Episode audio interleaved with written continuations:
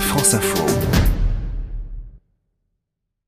Gérald Roux, c'est comment ailleurs euh, maintenant? Alors c'est comment ailleurs? En Côte d'Ivoire, euh, le commerce équitable, puisque ce pays d'Afrique est le premier producteur mondial de cacao. Oui, ce pays est intéressant dans la mesure où il tente de développer la production et le commerce équitable, et dans le même temps, les consommateurs de cacao équitable sont très peu présents sur le territoire ivoirien. Ils se trouvent sans surprise, dans les pays riches, notamment en Europe. Où en est la Côte d'Ivoire actuellement? Alors, elle a fortement développé ses ventes de cacao équitable, pardon, qui ont doublé entre 2016 et 2017 avec 150 000 tonnes. Il faut dire que le pays partait de très loin avec seulement 25 tonnes de cacao équitable vendues en 2004. Aujourd'hui, 120 000 producteurs sont certifiés équitables et regroupés dans 200 coopératives. Et comment est-ce qu'on obtient ce label en Côte d'Ivoire? Il faut respecter l'environnement déjà avec l'utilisation de pesticides réglementés, donner des revenus décents aux agriculteurs, Émilie en parlait à l'instant, et puis aussi interdire le travail des enfants. Si ces conditions sont réunies, les chocolatiers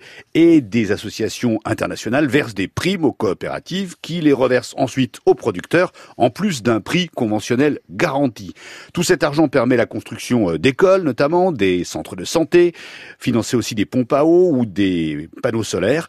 Et puis les agriculteurs convertis à ce type de cacao, eh bien, vendent leur production souvent beaucoup mieux. Oui, apparemment, il y a quand même quelques ombres euh, à ce tableau. Il y en a effectivement, déjà parce que la production de cacao équitable n'atteint pas 10% de la totalité de la production totale euh, ivoirienne. Ensuite, le travail des enfants est encore très répandu dans le cacao, dans la culture du cacao, car les familles pauvres ont besoin d'eux et renoncent à les envoyer à l'école.